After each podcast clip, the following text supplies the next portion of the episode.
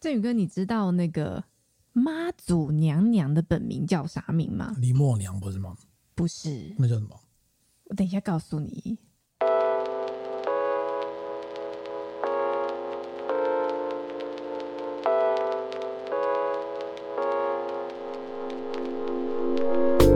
和你一起分享最美好的品饮时光，这里是喝吧葡萄酒。我告诉你，我原本也以为她叫林默娘。结果他是不是就就原来他就他原来他叫 Mary 是不是？不是他，你是不是没耐心？你是不是想跳过这一题？你是不是觉得无聊？不是，我在找梗。他叫林默，Mary 林默，Mary 林，他 可能是 Joanna 林吧，I don't know。他叫林默啦。娘是一个称，就是一个尊称的概念。娘是一个尊称，对，所以他姓林，名墨，嗯、单名一个墨字。为什么叫墨呢？因为听说他出生的时候，那小 baby 刚出生的时候不是会哭嘛？嗯哼。然后，然后听说他就是不啼哭，很静默，这样没有什么反应，所以就叫他单名单名一个墨字。哦，OK，林墨，嗯，对。为什么今天要讲这个？为什么今天要讲这个？因为我刚上礼拜刚从那个。马祖回来，马祖，我每次都会把马祖讲成妈祖，但事实上马祖之所以叫马祖，也是因为妈祖的关系。哦，是吗？嗯，对啊，因为妈祖信仰的关系。是吗？你是不是觉得我在胡诌？我觉得是，我不知道哎、欸。是啦，真的是啦。然后后，哦、后来他们才把“妈”这个字改成“马”，就叫马祖这样子。OK，、啊、所以你对马祖应该不是很熟嘛？没去过，就是巴巴坑道。战争的地方，你是用酒来记忆世界地图，是不是？战争的地方哦。OK，那接下来跟大家介绍一下马祖，可以吗？OK，来跟您介绍一下马祖。哦、马祖，你知道我们去马祖可以怎么去吗？坐飞机跟坐船。嗯，那你知道坐船要花多久的时间吗？大概要，应该要个六七个小时，大概八到九个小时。就是、欸、你是不是忘记怎么了？你知道我的老家基隆有所谓的台马轮，你知道吗？就是从基隆开的，你知道吗？哎，对对对，哦哦，所以你有概念呢。哎呦，好厉害！好好好，跟大家介绍一下，所谓马祖列岛啊，它总共大家都会说它叫做呃四乡，它有四乡五岛，这？四个乡分成五个岛。对，基本上就是东引乡、北干乡、南干乡跟莒光乡，然后莒光乡它又分成那个东吕跟西吕。呃，东东莒跟西莒，哎，我觉得这个命名没什么诚意。为什么？你既然这一区都用马祖来命名的话，对，不是应该叫做什么顺风的 千里眼、千里眼岛、顺风的岛、顺风岛、千里岛之类的吗？嗯，这样比较符合逻辑吧？这好问题。不然你叫东干、北干、南干，然后合起来叫妈祖，妈祖为什么？就是合起来叫 Mary 也可以吧？九月哪也可以啊，好，对，总而言之，就是这这是整个那个马祖列岛的组成。嗯、大概看了一下资料，是说大概有十九个大小岛屿不等啦。嗯、那一般大概都会说五个岛。我们刚刚是四个乡，然后乡因为那个刚刚讲莒光乡，它又分成那个东莒跟西莒，所以这这两个都算一个岛，所以总共有五个岛这样子。然后刚刚有讲过了嘛，就是你要么就搭船，搭船可以从从基隆出发，是的。然后、呃、好像也没有其他方式，搭船一定要从基隆出发吧？然后大概八九个小时，通常是过夜，就是会睡一晚这样子，然后晃晃晃晃晃的过去。那我们这一次是呃公司的员工旅游，是搭飞机。立荣航空过去的时间大概飞行时间大概不到一小时，其实非常非常快，嗯，比你去什么台中还快之类的，那一下子就到了。那我们是南竿跟北竿都有机场，那我们是这次是降落在南竿这样，然后就玩南竿跟北竿而已，嗯，然后大概跟大家讲一下，最大的岛是南竿跟北竿。最大的岛应该是南竿，我偷看一下那个地图。对，最最大的哎、欸，你你你不要看，看到了，最大的岛是南竿啦，南竿是最大的。然后，嗯、呃，还还有什么？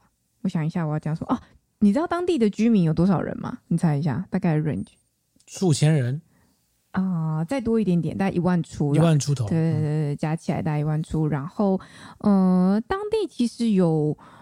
马祖话你知道吗？哦，那请问马祖话的葡萄酒怎么说呢？哇靠！你考到我了，我不知道。导游最后教我们讲一句叫做什么“加油”的，然后加油怎么讲？忘记了。哇！哎、欸，你你有没有觉得，就是那种旅行的导游都很爱教你当地的语言？听起来是比较像台语。应该是或客家语之类的.就那种腔调稍微比较重的，抑扬顿挫比较明显的。Okay. 但我始终都记不得，从第一天到最后一天都记不得。我们总共去了三天两夜嘛，都记不得。就是，但是导游也只有教那一句这样子，然后还是没有记起来，不知道为什么。为什么不是教你好，竟然是教加油？因为他说拍照的时候要这样加油，哦，因为当地是你知道，可能因为这个战地的关系，所以我们这次到处看得到那种随处都是那种战地的精神标语，所以他比较有这种。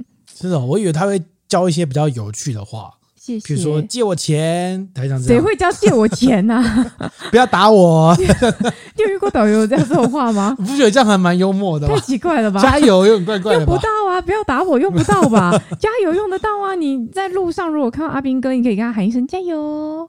阿斌哥基本上不是马祖人，好不好？阿斌哥是本岛人，OK？入入境随俗嘛，就可以讲一下啊。他应该在那个，他应该在那个机场的那个大厅就有看板，加油这样，对不对，而不是什么整歌带弹。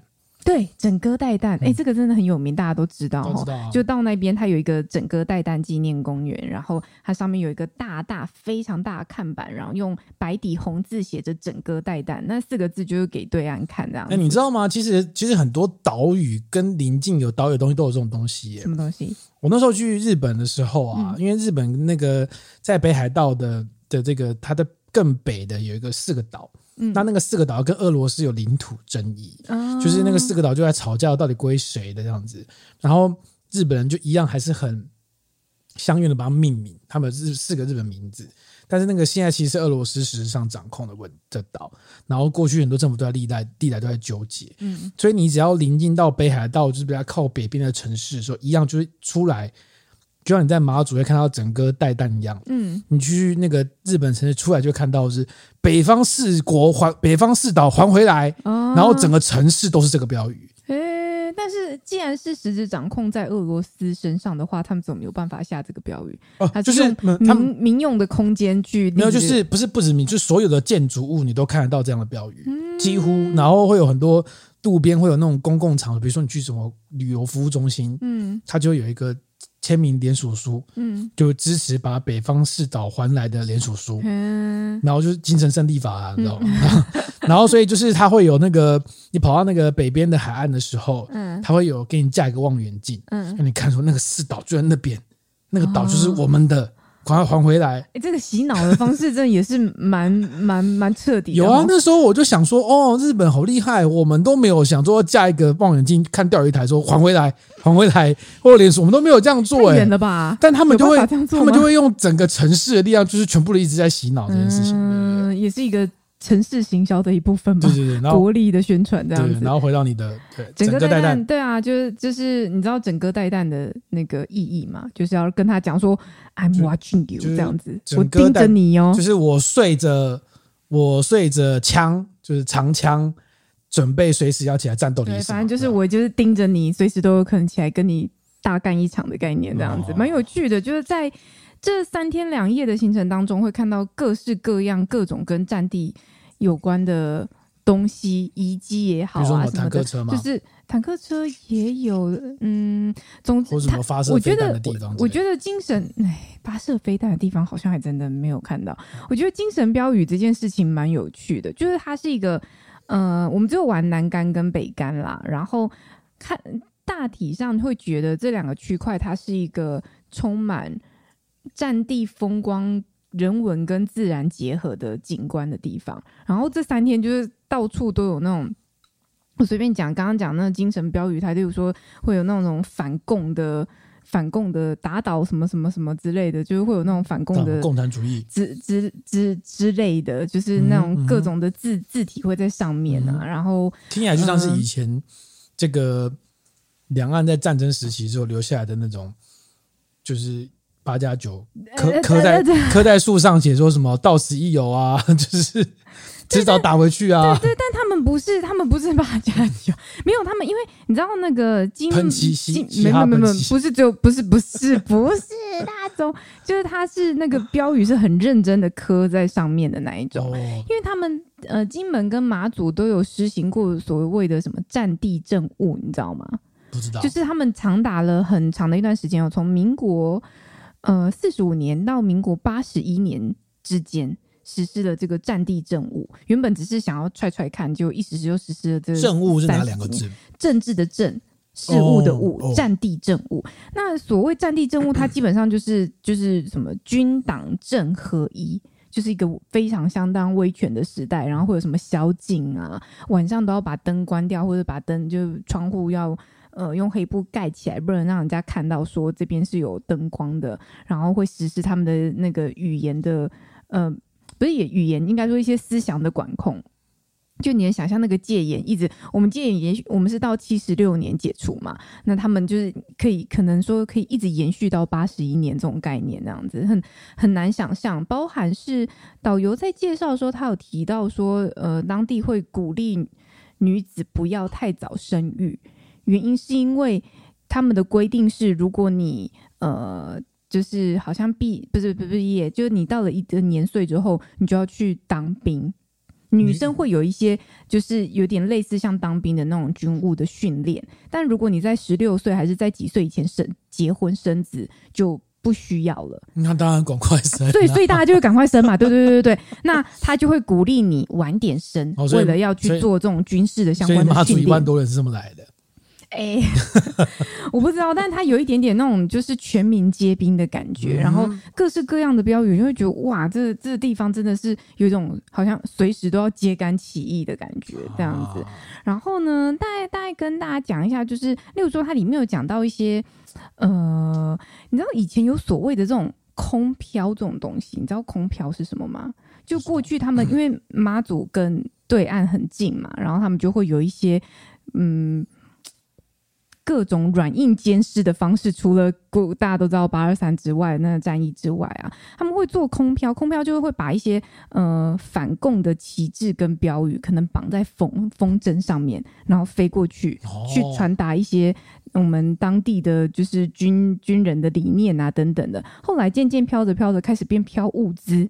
他们说之前以前啊，很早期很早期的时候会绑什么原子笔呀之类的，你知道为什么吗？就要告诉对方说，欸、你看我们这边过得很好，哦、吃香喝辣，这跟南北韩有点像，赶快来。嗯嗯、然后导游在讲这一段的时候，我就笑说，现在会不会就是？绑淘宝不是，现 在被绑绑笔过去，然后对面都要用 iPad，想说你在跟我开玩笑吗？现在不会有人绑笔了吧？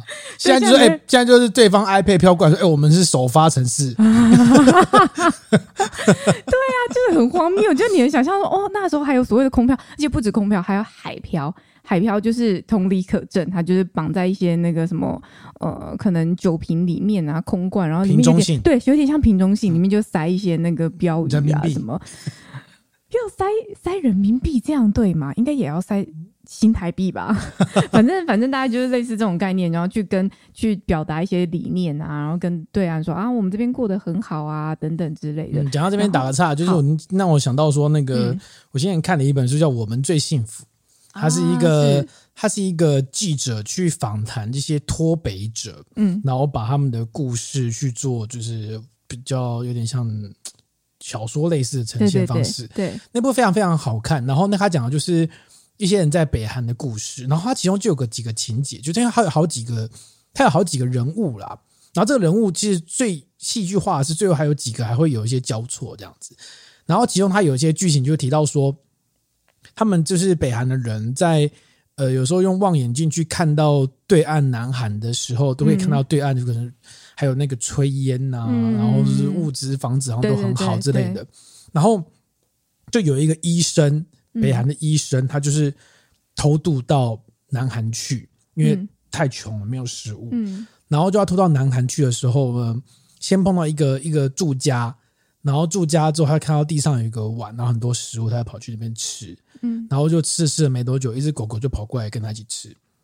所以他发现那个碗是狗食，也就是说他们的狗食比北韩还一般吃的食物还要来得好。嗯，真的是很大的冲击，有点这种感觉，就是大家都望远镜在看对面这样的。嗯，哦，从对面好像还有车子开过去，我们这边都没有车的那种感觉吧？嗯，对，可能有点类似这样的概念。但曾经我们也是胜，不不不能说胜利，我们曾经也是领先对方很多的啦，所以我们又想了各式各样的招式这样子。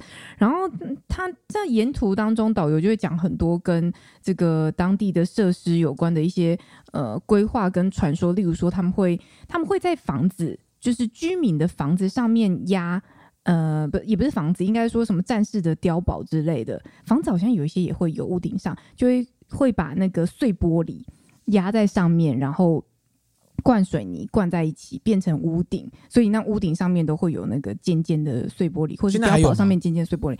现嗯、呃，应该说现在看得到，他过去是这样做的，哦、然后导游就解释说，因为他们要。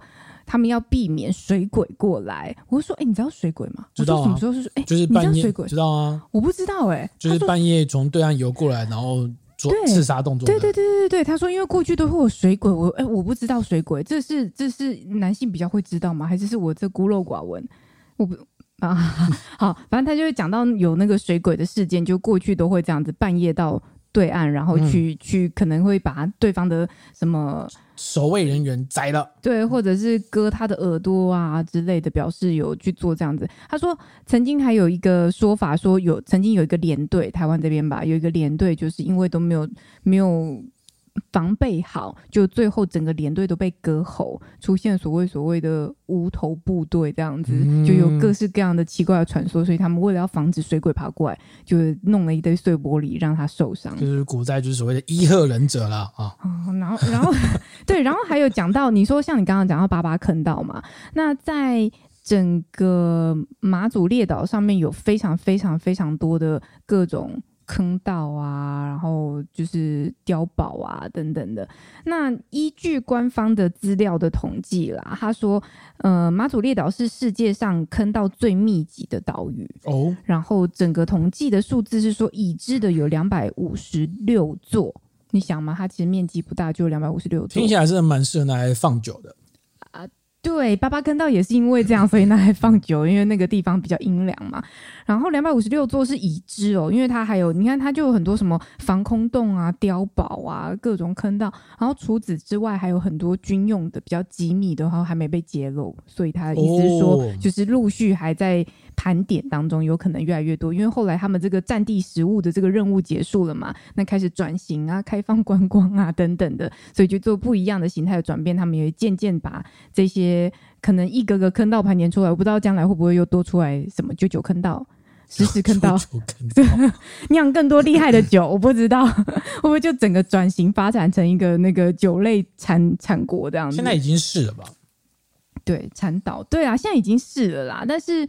嗯，对，讲到这很有趣。我们去参观参观那个八八坑道的时候啊，就进去的时候先消毒嘛，然后消毒酒精根本都是高粱，真的，我真的觉得他用高粱给我们消毒，因为他那个味道全部都是酒的味道，不是一般那个。但也有可能是他，但也有可能是他。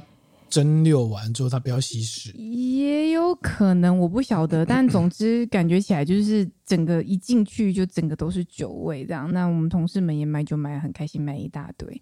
所以大致上，对，就这样，就这样啊。哎哎哎，你你还想知道什么？我看一下，我还要跟你讲什么？嗯、呃，当地的特产，他们高粱，嗯，高粱之外，还有一个东西叫继光饼。你知道继光饼吗？戚继光，对，戚继光撞破水缸。哦，哎，撞破水缸是他吗？是司马光，对嘛？我想说，怎么会是他？就是他继光饼长长怎样，你知道吗？它就是一个，你可以把它想成是甜甜圈的形状。不是，先先解释一下，为什么当地要卖继光饼？就是传说是戚继光发明的啊。我知道啊，但是跟马祖有什么关系？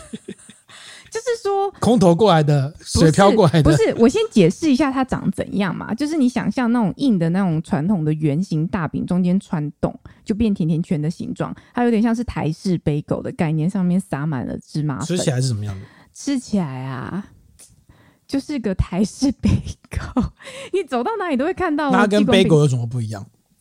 贝果的口感上面嚼劲好像更更韧一点，筋性不同。对，好像是吃起来感受上是这样啦。那有些有些你刚要么就烤起来单吃，然后或者是里面可以夹蛋夹汉堡肉之类的，它也可以把它做成汉堡。然后它做一个洞的形状，就是相传说那个戚继光他为了要让他的战士们行军打仗的时候可以边走边吃，所以他真的用一条线把它。绑起来，这样子就是那个那个故事有没有？那个那个那个 转来转去，那个你知道你知道我要讲什么？一时间 就说不出那个名字。对对对，就是会饿死那个啊，就是可以转一下吃大饼的那个。对对对对。哎，我想说真的有这种东西哦哦，原来就是激光饼哦，这样子。OK，那口味就大家可以去试试看啦，就是一个质朴的饼的的的的饼，虽然没有味道，没有味道，它本身就是一些。面团的香气啦，没有很显然的味道但你可以，你想它就是可以拿来夹肉或夹蛋，所以它应该当地会有什么升级版吧？就是汉堡啊，猪排戚继光，就是啊，猪排继光继光饼，对啊，就是继光饼夹夹什么夹什么，就变当地的特色早餐这样子。然后还有有一个很有名的，就是蛋菜，嗯、知道蛋菜就是很像蛤蜊的那种贝类的，OK 的海味，我好像没有很喜欢吃啊，你们很喜欢吃哦？嗯、好像还好，嗯。嗯，OK，对，然后还有什么？就是那个那个藤壶，哎，藤壶我没有吃到，哎，佛手跟藤壶我真的是同一种东西，是吗？就是不同，好像不同名字。哦，是这样吗？我印象中是，如果有错，对吧？听众来纠正我。是啊，我记得是同一种东西。反正那天，但那天我们好像疑似有看到，就在远方的那个岩石上面，好像有看到。然后大家还没说哈，有这种东西吗？我说我知道有这种东西，但我没有吃过。那就我们在那当地也没有吃到。好像在什么英国那一类的，就是要爬到那种很险峻的海象上去收成。嘿嘿嘿嘿。可是很奇怪，就是嗯，你不觉得它看起来蛮可怕的吗？我一直觉得它应该就有点像是九孔螺那种辣啊之类的吧，嗯，加高赞塔加辣热炒吃鲜味的那种。不知道，所以你有吃过吗？看起来应该那样，我也没吃过。嗯，我也没吃过。对，总之大概就是这样。然后我这一次去马祖玩，还有一个很重要的任务，就是我去跑马拉松。哦。跑上瘾了，那个这是我去马祖跑马拉松，对，这是我第人生第二次跑马拉松，但我一定要强调一下，我跑的不是什么半马、全马哦，我是十 K 欢乐组。我很怕我这样讲，大家都以为我很厉害，其实没有，就四分之一嘛。这一般好像也不会这样讲。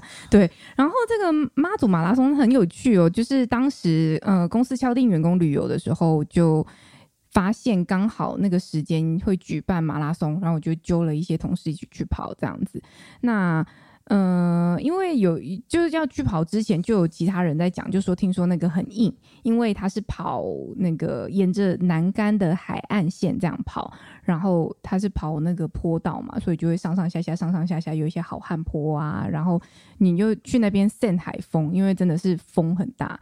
就是逆风而跑的时候，就是真的是蛮蛮辛苦。但其实我那天在跑的时候，觉得天气很好，就是没有下雨啊，然后风偶尔有点大，但也还行。逆风跑当然是辛苦一点，有时候也有顺风跑的时候，就你会被推着走这样子。然后跑跑回来之后，完赛里还有一个。非常大瓶的酒，嗯，应该拿出来给大家看，就是大概六百 ml 的那个马祖高粱，高粱，嗯嗯，非常划算，嗯、就报名费好像八百块，还有早鸟还有七折，还六折，应该没有到六折，七八折，然后又送一整瓶的高粱，然后沿途还有一些补给，你就会吃，就有一些高粱吗？有高粱香肠啊，哦，我也是高粱酒。呃，你跑完之后可以喝高粱酒。我以为在沿途上都是高粱酒，没没没没，但是就是一边酒酒精消毒这样嘛，这太夸张了。但是很有趣啊，就是呃，跑的人参赛的人好像今年也没有那么多，然后过去往年几年好像前两年因为疫情的关系，所以有停办，然后今年就是好不容易再举，好不容易再举办了这样，嗯，觉得蛮好玩的。嗯，然后还拿了个那个分组的。十五名，哇！那十五名好像是因为女生的关系，女子组十五名。对，如果男生的话，可能就太硬了吧？因为太猛了。没有没有没有没有，就是因为我同事他比我还早到，他大概我们都是跑十 K 嘛，他大概比我早两分钟就通过终点了，拿第一名。不是他拿好像九十一。女子组，他是男子组，哦，他所以所以 所以你就知道，真的，真我说天哪，你怎么会落差这么多？他说，嗯，因为可能很多阿兵哥很很会跑，而且你去你去真的、啊，而且你去那边跑，你就会受到阿兵哥们的夹道欢迎。所谓夹道欢迎，他真的是夹道，因为他就站在路路就是分隔岛中间这样，很开心哇，帮你加油，然后更有你知道 give me five 之类的 give me five 吗？我不好意思，但他们真的，他们的表情哦，你不要再，但他们真的非常热烈欢迎，然后我就回过头去跟同事讨论说：“哇，他们好开心。”然后因为我同事之前有在马祖当兵，他就说：“嗯，他们真的很开心，因为这算公差。”哦，OK，所以他们就就是很努力的在帮你热烈的欢呼，这样。居民互动行程。对对对，然后我觉得蛮有趣的，就是你跑那个海岸线这样去看马祖的那个感觉，感受蛮深刻，蛮不一样的。嗯、就是推荐大家，如果都有去马祖玩的时候，可以顺便去跑一下南干。跑完还有一个北干的马拉松，北干好像好像是印地马拉松，它那个地地表的那个起伏更剧烈。OK，就这样，就是就是整个是就是上上下下是嗯蛮硬的。呃，不过这次还托你，你也帮我在那个妈祖酒厂买了那个高粱酒。对。然后，哎，后来你后来挑了那个冬泳高粱，对对，是成年版的。然后你是跟我讲说，我广在 Google，发现哦，原来是马习会的时候，这个马英九带去给习近平的伴手礼。嗯、然后据说好像是习近平在当福建省省长的时候，他有喝到这款酒，然后然后大为称赞。然后马英九觉得，嗯，就哎，这个这个马祖的高粱啊，我也姓马，所以我就是要推广。马祖的高粱、哦、是因为这样吗？因为他他他找了一个很牵强的理由，这样子哈。然后我那时候买回来的时候，后来觉得，哎、欸，这个那个高粱酒有比有差呢。因为我对中式白酒的认知没有很懂，只知道大概分很多类型，有酱香型、浓香型不同类型之类的。然后，嗯，一般市售高粱酒平常没事你也不会去喝，所以大概就是。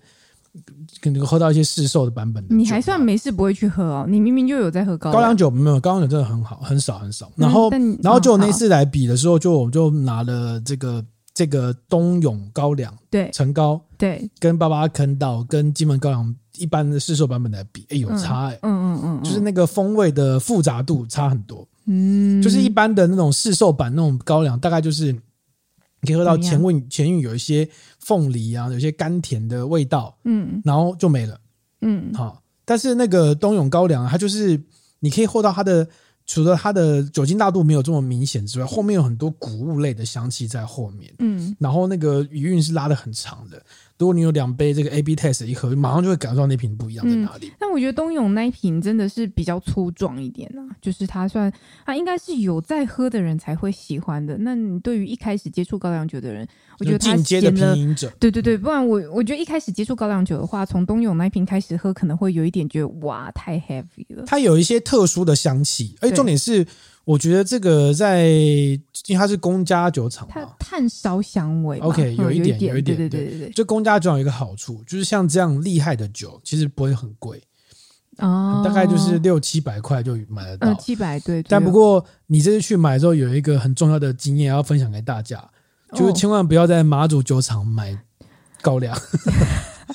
酒厂卖的酒的价格是最贵的，然后你在其他的那个酒类专卖店卖。价格大概会比酒厂每一瓶可能再贵，呃，再便宜个大概三五十块之类的。嗯、对，对，对，我知道啊，导游有说。那你知道？那我还是买最贵的了，因为我不知道还会再去逛那个纪念品店，所以我就就买了比较贵的。不好意思呢。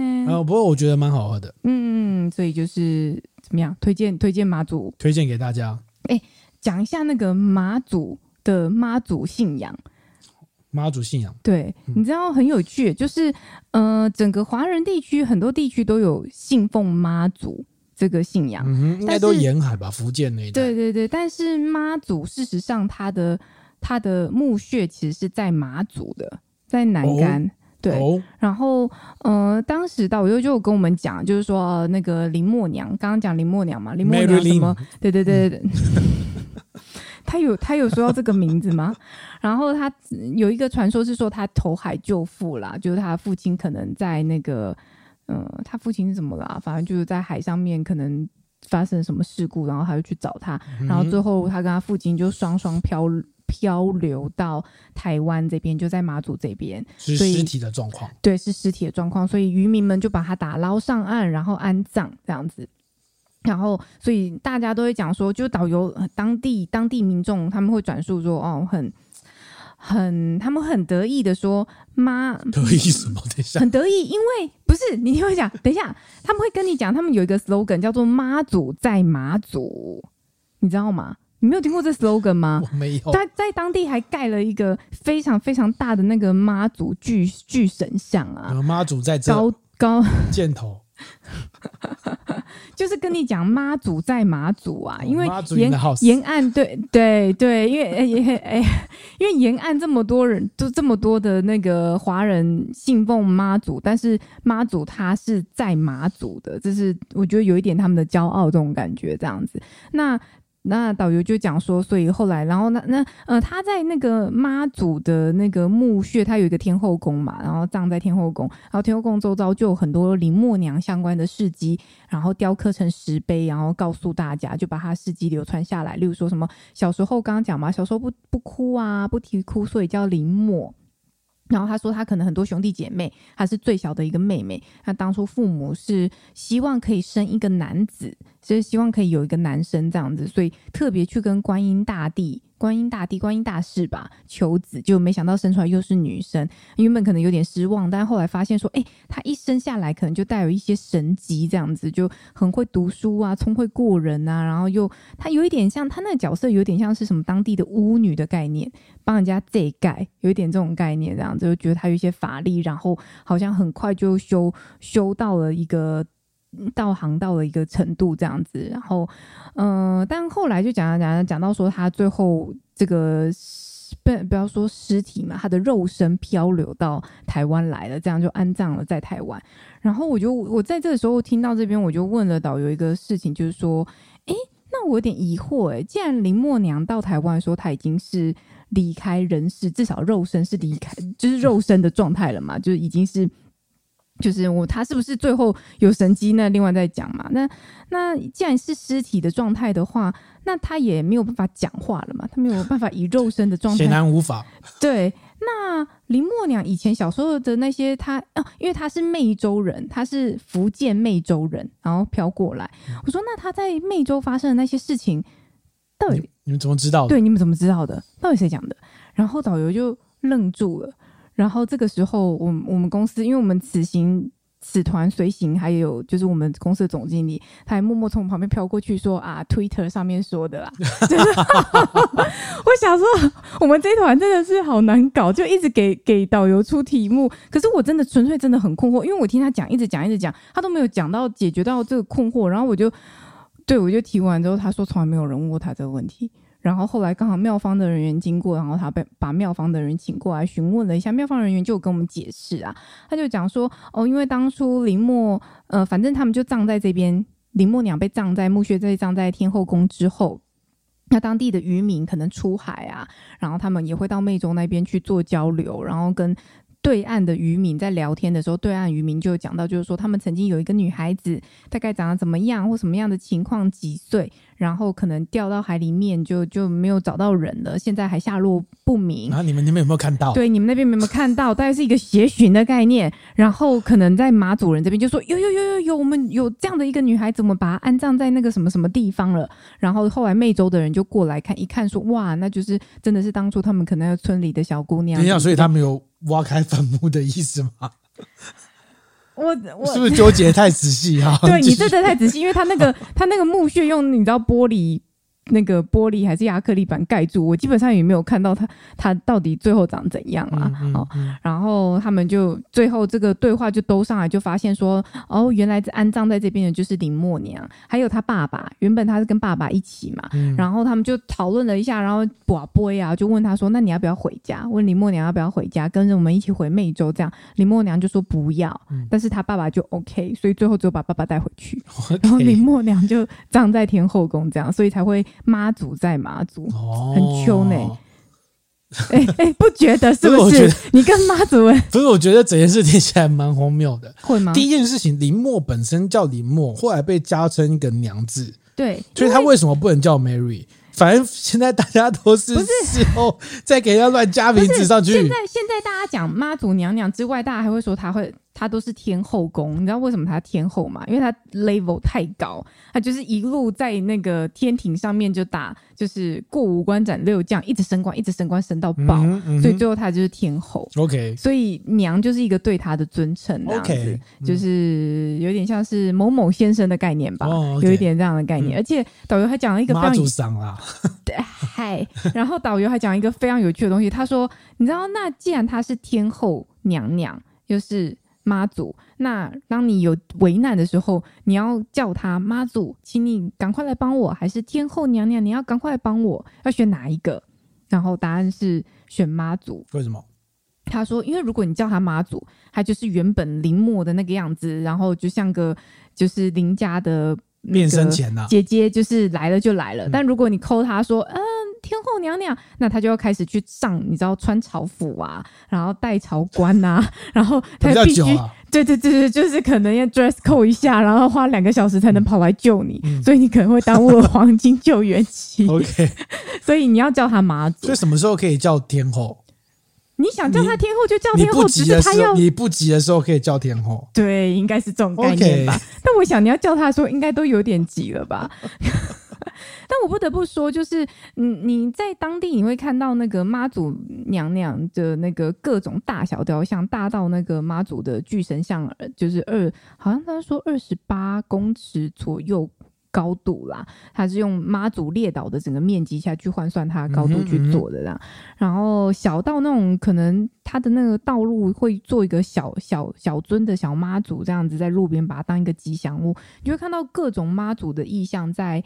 那个妈祖出现，我其实觉得蛮蛮可爱的，蛮有趣的。就是呃，当地人有很明确的这个信仰的特色，然后呃，加上那个巨石像，你就会觉得说，哦，妈祖在当地人的的形象就是一个很慈悲的角色，然后在看顾着这些讨海的人们的感觉，这样子其实蛮温情的啦。不过我有个问题，请说。你解释了林默，解释了林默娘，解释了天后，请问他为什么叫妈祖？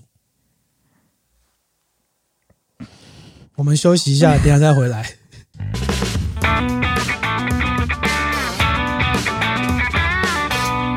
不知道在中间休息的过程当中，你是否查到妈祖为何叫妈祖了呢？经过刚刚的 Google 的的部分啊，好，那个，因为他是福建省莆田市莆田市湄洲人，嗯。然后莆田的以前的旧名叫兴化啦，那当地都会称他们自己是兴化人。然后兴化人就是，是台南人，兴化不是不是不是，哎哎，好像是同样的兴化吗？不一样啦，兴是兴高兴的兴。然后兴化人他们对女性的尊称就是妈祖，所以这是一个他们当地对女性的尊称，所以是个同称来着。嗯，有可能。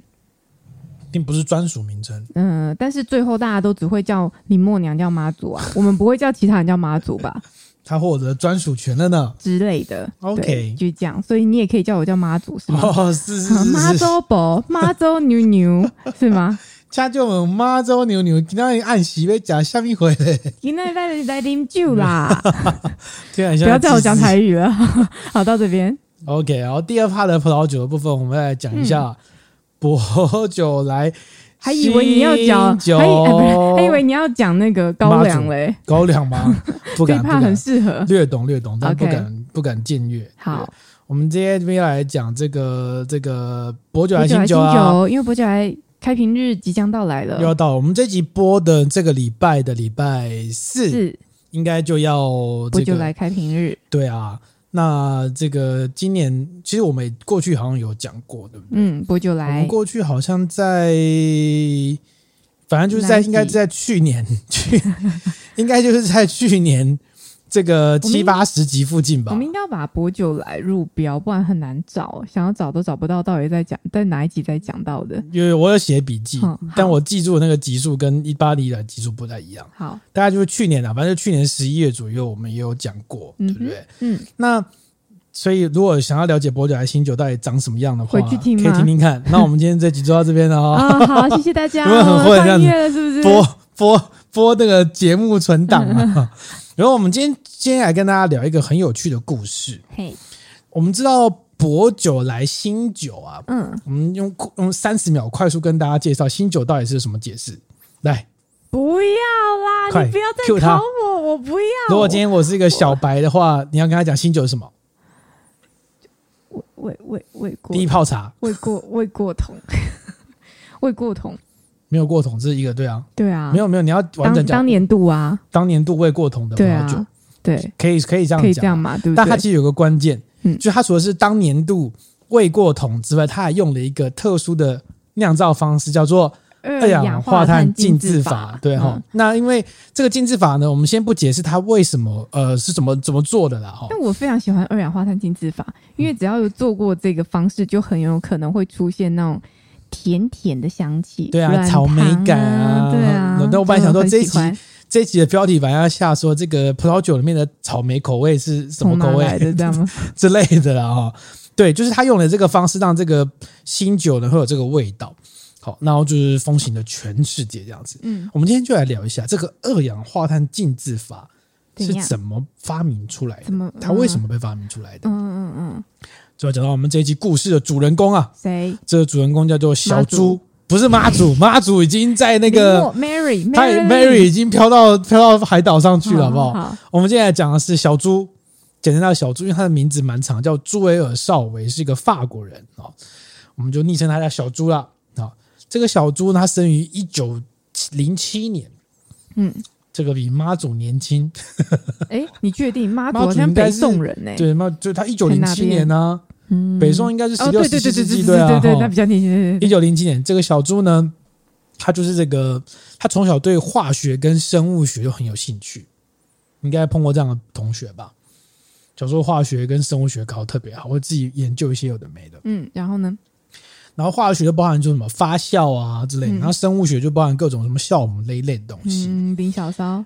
呃，我们已经好几集要 Q 他了，不要再 Q 他了，好不好？好，然后如果遇到这样的发展，就小时候如果你抓周抓到什么 实验量杯啊。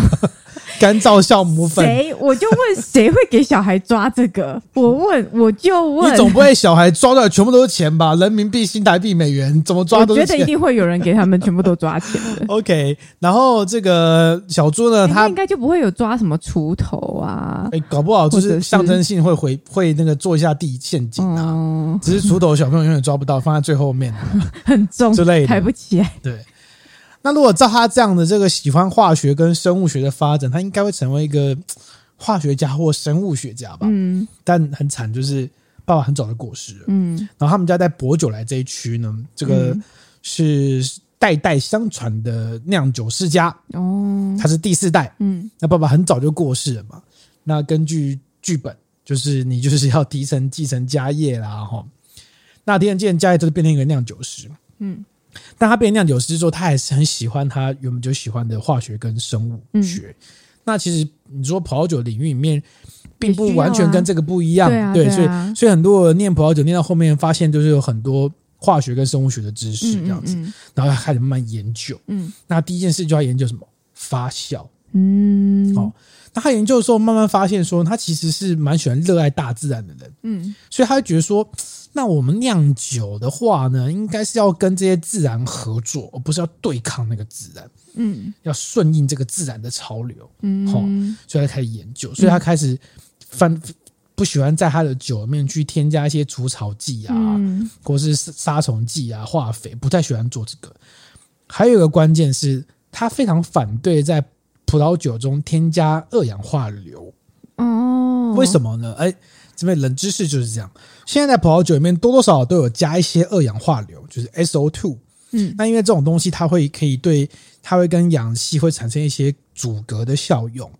那在葡萄的领域里面，它很害怕氧化，氧化就是香气会跑走啦，嗯，风味会变酸呐、啊，嗯、或是你甚至有一些不好的菌进进去，提前给你变个乱搞，就是变得那个酸度就变得很很不好闻这样子。嗯、所以现在。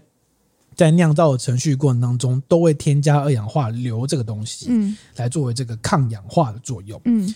但他觉得说呢，在他那个年代啊，其实这个方法已经非常盛行的，嗯。但他会觉得说，那你加进去呢，就扼杀酒的风味，觉得这个酒就是变得怪怪的，不太好。嗯。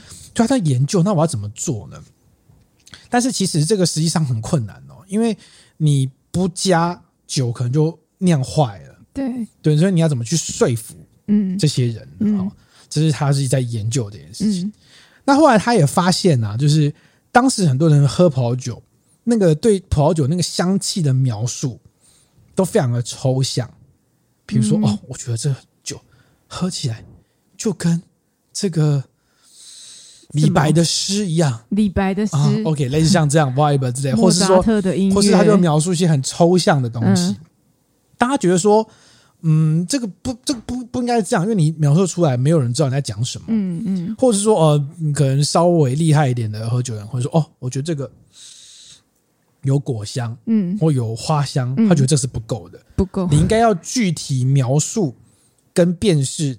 哦，就如果你是品酒师的话，嗯、应该具体描述跟辨识这个酒里面有什么样的特定香气。嗯，但就是有点鸡生蛋，蛋生鸡啊。那到底是酒酿出的香，对，没那么香，嗯、还是人喝不出来呢？嗯，身为一个酿酒师，他也这个小猪呢，他也没有这个只是嘴炮而已。嗯，他为了贯彻自己的鼻子的训练，嗯，我要告诉你们，真的闻得出来。嗯，他每一年到都到法国。香水之都 Grasse 就在南法，嗯，普罗旺斯的地方去训练他的味觉。嗯，他怎么去呢？他跑去那边，啊，去一些顶级的香水公司工作一段时间，去训练他的鼻子、嗅觉吧，嗅觉，对对嗯，然后去描述那些那种比较复杂的东西，去辨识那些味道。嗯、所以他真的有在认真练哦。嗯、OK，那我们现在知道小猪大概有这样的想法，就是他觉得说，就是我反对不要太不要加二氧化硫，不自然。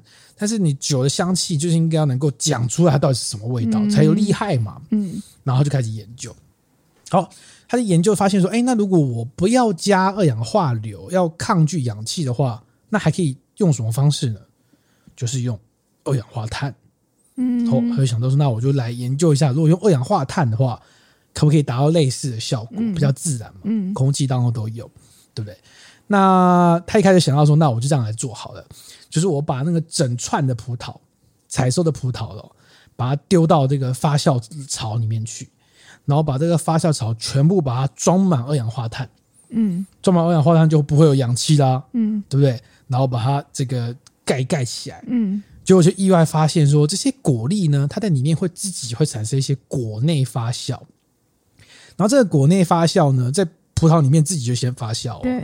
那除了在里面发酵之外呢，它只会增加酒精之外呢，就他发现这个酒会产生一些很柔软的香气，嗯，有很多丰富的草莓啊、香蕉果香啊那种果香奔放的味道，然后它酸度也不会那么酸，嗯，好，那这样是不是就达到这个不用二氧化硫，一石二鸟之计，对对对对对对，我就用就用二氧化碳减少二氧化硫的使用嘛，对。但是现在要真正使用这个方式的做法很少见。因为你想想看啊、哦，因为我要整个容器里面全部都给我灌满二氧化碳，那要多大的功夫啊？嗯，挺麻烦的吧？嗯，对。嗯、那有没有什么比较更更简便的方法呢？后来的人就研究出一个方法，就是我们叫半二氧化碳浸渍法，嗯、一半的半。怎么做？这个半这个做法呢，比较像是这个原本的全二氧化碳浸渍法跟酒精发酵的结合版。嗯，怎么做呢？就是我们一开始一样是把整串葡萄丢到那个发酵槽里面去嘛，嗯，但我们不加二氧化碳，嗯，我们就直接把它密封关起来，嗯，关起来让他们自己在里面自相残杀，嗯，不是，它就是 你不是 你那个容器，通常那个发酵槽都很大，对，哦，很很好几吨这样子，嗯，然后你丢进去之后呢，上面的葡萄就会一直压下面的葡萄嘛，对，先进去就先被压很惨，它就会被这个压迫，嗯。压迫之后呢，就是有汁会流出来嘛。对，那有汁流出来之后，它就会跟环境当中的酵母菌开始作用，开始酒精发酵。对，但是上面的葡萄呢，就是它不会破，还没还没破。对，它就会，那你下面酒精发酵就会产生二氧化碳呐。对，那我这个罐子我把它关起来，所以二氧化碳就开始充满整个容器里面。嗯嗯嗯，所以就变成下面的葡萄在酒精发酵，上面的葡萄在做这个。二氧化碳浸渍法的这种国内发酵，嗯，上下都可以有不同的作用方式，然后我又不用额外添加二氧化碳，是不是两全其美呢？所以它就会兼具这种这种这个一般的正常做法跟这种二氧化碳浸渍法的做法。现在多数比较采用这样的做法，嗯，嗯，嗯，对。然后呢，所以这样做法做出来之后呢，就是产生的这种很有丰富果味，有草莓啊，有一些甚至有一些。带有玫瑰，玫瑰可能没那么多啊，就是草莓、樱桃味道、香蕉油味道的这种这种版本的酒，嗯，嗯，就是他发明出来这个方式，嗯、对。然后，然后就后来就在这个薄酒来地区被广为推广啊。那我们就来聊一下这个薄酒来，它到底是一个怎么样的城市呢？嗯，看了之后真是令人悠然神往啊！怎么样？它是在法国的东北、东部、嗯、东南部左右。嗯，好。然后，如果大家有听到有一个城市叫做这个里昂的话，嗯，听过法国里昂吧？有有有。里昂呢，就是伯爵莱附近最大的城市，它是法国仅次于巴黎的第二大城市。嗯嗯，大概有五十万人左右。哦，这么多。这个城市很有名哦。这城市呢，它是国际刑警组织国际总部的所在地。嗯，好，就是然后伯爵莱下面就是里昂这样子哈。然后呢，这个城市有一个名人。这个名人你一定听过，嗯，只是你不知道他是里昂人，这样对对对，谁？安培，安培哦，就是电流那个计价 那个单位的，哦，对对，侯安培，安培，跟他不是很熟，但是鼎鼎大名啦。没错没错，他就是里昂人，对对对对对，他就是对电磁学有重大贡献的人。OK，好，那这个薄酒莱这一区很有趣，就是他其实就是最早开始种葡萄的时候是罗马人开始种的，嗯，那罗马人从融合开始种。嗯，如果大家对葡萄酒产区有些模糊的概念的话，我们过去有讲过融合嘛。嗯，融合在法国的南部，它是一条河。融合开始往上种种种种种种，到北融合，在上面一点就是里昂，里昂在上面一点就是博酒莱。哦，薄酒莱再上去一点就是布根地哦，就是整条这样子。布根地再上去一点就是夏布利哦，就是整整条啊，整条哈。那这个地方当时罗罗马人开始种种种种种的，所以现在博酒来很多村庄的名字。都是来自于当时在那边驻军的罗马将军的名字哦，将军，比如像布里啊之类的哈，都是当时一个将军叫类似的名字，后来就取名的。嗯嗯嗯。然后开始种之后呢，哈，这是博酒来这个地方，所以博酒来当初多数他产的酒都供应里昂这个城市，嗯，因为多数的产区都是这样的嘛，就是供应城市的消费嘛。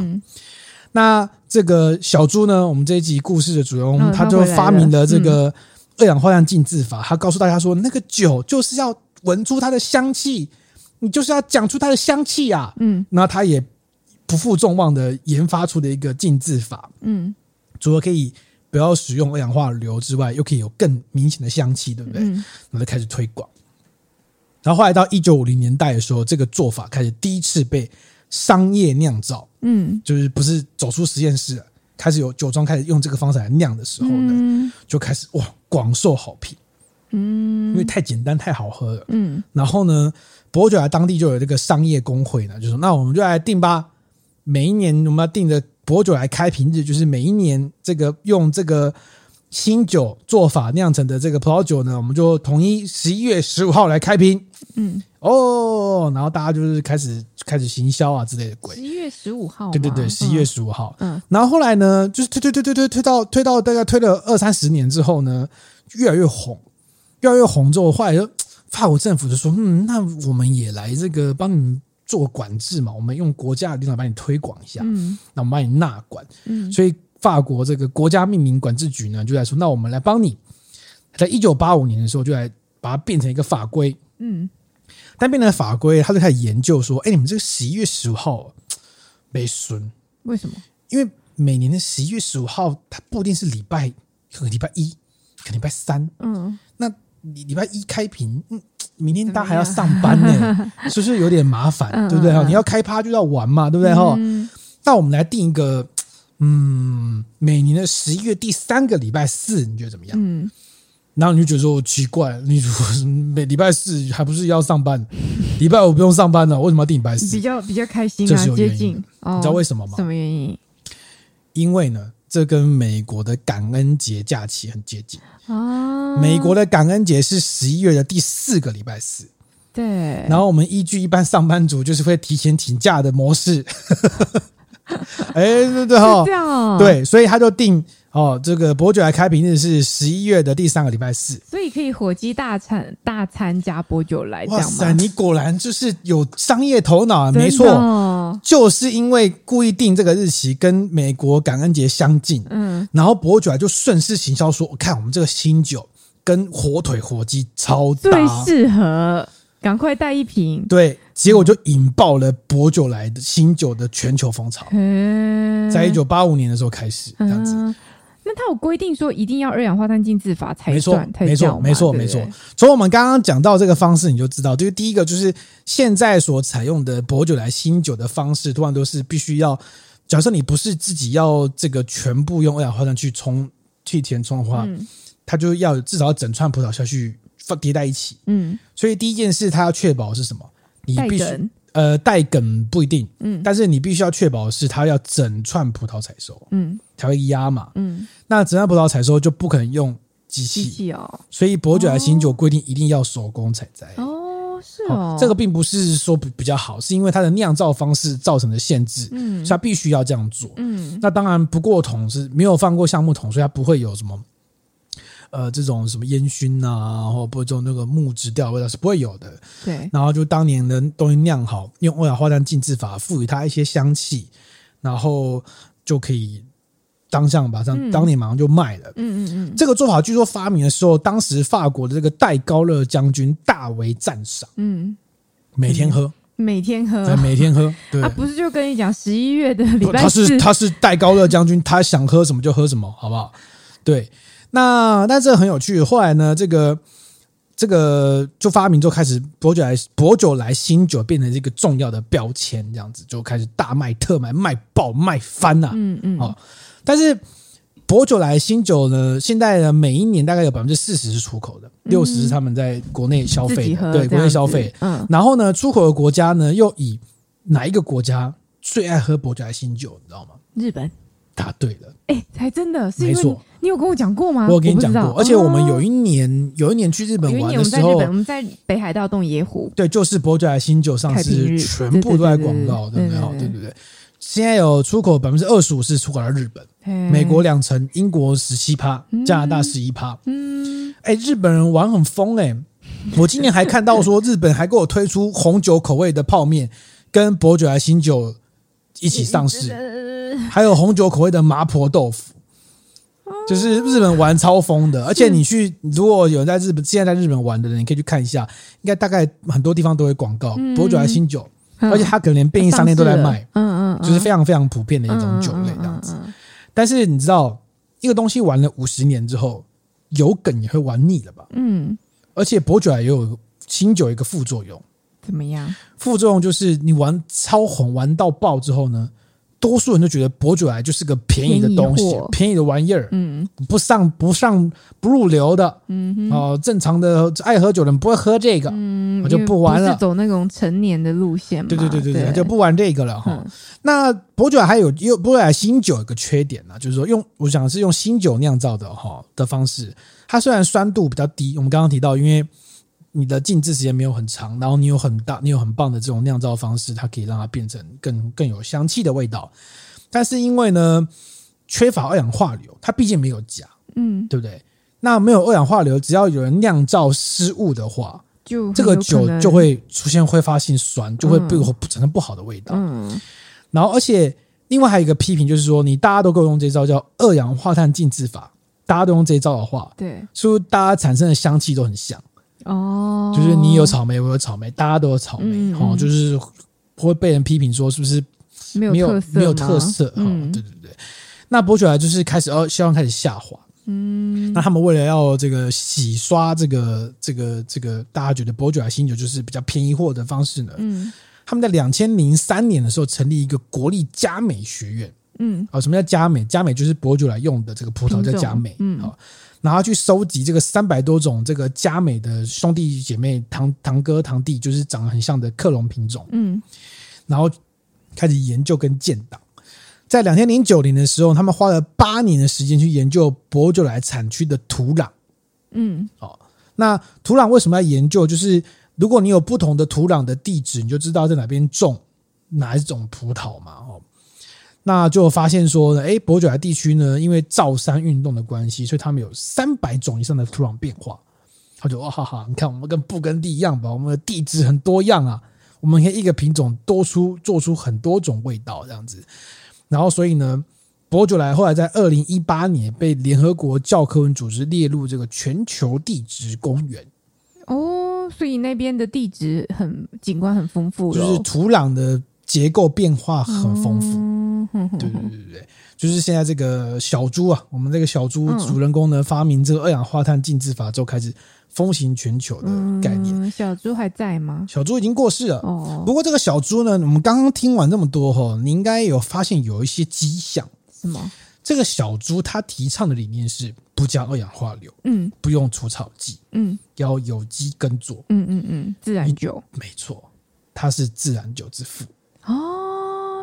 哦，是哦，哇，没想到吧？对，没想到哎。对啊，所以现在很多自然，其实你自然现在很多自然酒的样子，其实你可以想想看，其实都是从薄酒来新酒延伸出去的做法，哦、只是它没有使用二氧化碳浸渍法而已。哦那自然酒如果也用二氧化碳浸渍法就不错啊，它就有可能变成像新酒的样子。嗯，但是新酒样子现在是大家想要甩开的，因为可能大家还是认为说你用这个方式，毕竟增加了一些可能就是讨价波啦，用金手指啊，就是比较容易获得更好香气的做法。大家可能觉得说，嗯，我想要更有个性一点，嗯，好，所以就比较采少采用这种做。不过，不过你只要在喝葡萄酒的时候。你只要在这个酒里面可以很明显哦，很明显的辨识出有一些草莓的香气，嗯，它可能多多少少都有使用，都有用到二氧化碳浸制法。嗯，但我但我自己本身就会就是很喜欢二氧化碳浸制法啊，就是薄酒来新酒的爱好者支持者。第一个价格上面也相对比较不那么贵，然后。呃，香气也非常的宜人，这样子。那作为日常餐餐酒来说，我觉得它搭配的范围可能更广一点，比比较厚重的红酒来相较起来啦。所以我自己就本身就很喜欢。没错，嗯、没错。所以呢，这个也就是这个薄酒来的关系呢。所以我们在这个十一月十七号啊，也就是这个今年的薄酒来开瓶日呢，当天做一个直播活动。哦对，所以如果我们在会在 YouTube、FB 跟 IG，应该 IG 应该会吧？应该不知道，我会先踹一下。但 YouTube 是一定会啦，一定会直播为主。然后我们会跟大家来现场开瓶，开瓶今年的伯爵来新酒，在直播跟大家简单聊一下我们最近在干嘛，一起开瓶。对对对对对。然后十一月十七号呢，我们还有一个很这个规划已久的东西，就是我们。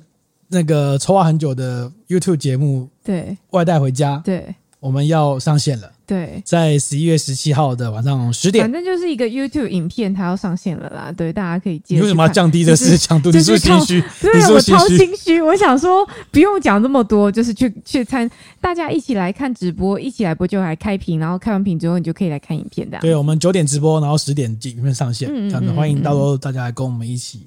共享证据，可以来留意一下喝把葡萄酒的 YouTube 跟喝把葡萄酒的这个 Facebook。嗯，然后你直播提问题，我可能不一定会回答啦。哎、欸，没礼貌，没礼貌，这样我谁要来？我干嘛来？是不是？好好好，我一定会回答，这样好不好？一定会回答，好不好？就欢迎大家一起来玩。嗯、然后最后我们来练一下我们的网友留言，好了，哦、因为其实我们一直都有网友留言，我这。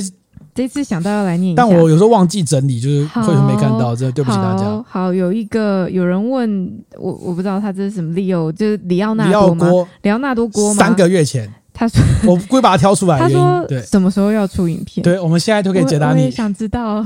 我们十一月十七号第一部影片就会上映了。要出了，要出了，要出了。好，然后还有那个 Nice Chord Plus，现在是有 Plus 是不是？好和弦加。好，他说下次再约一个废一点的行程吧。他是讲我们前几集我们一起去玩的这个城市实境游戏。对对对对对对对，废一点行程是什么？应该就在家里打 Switch 吧。用 Switch 来破。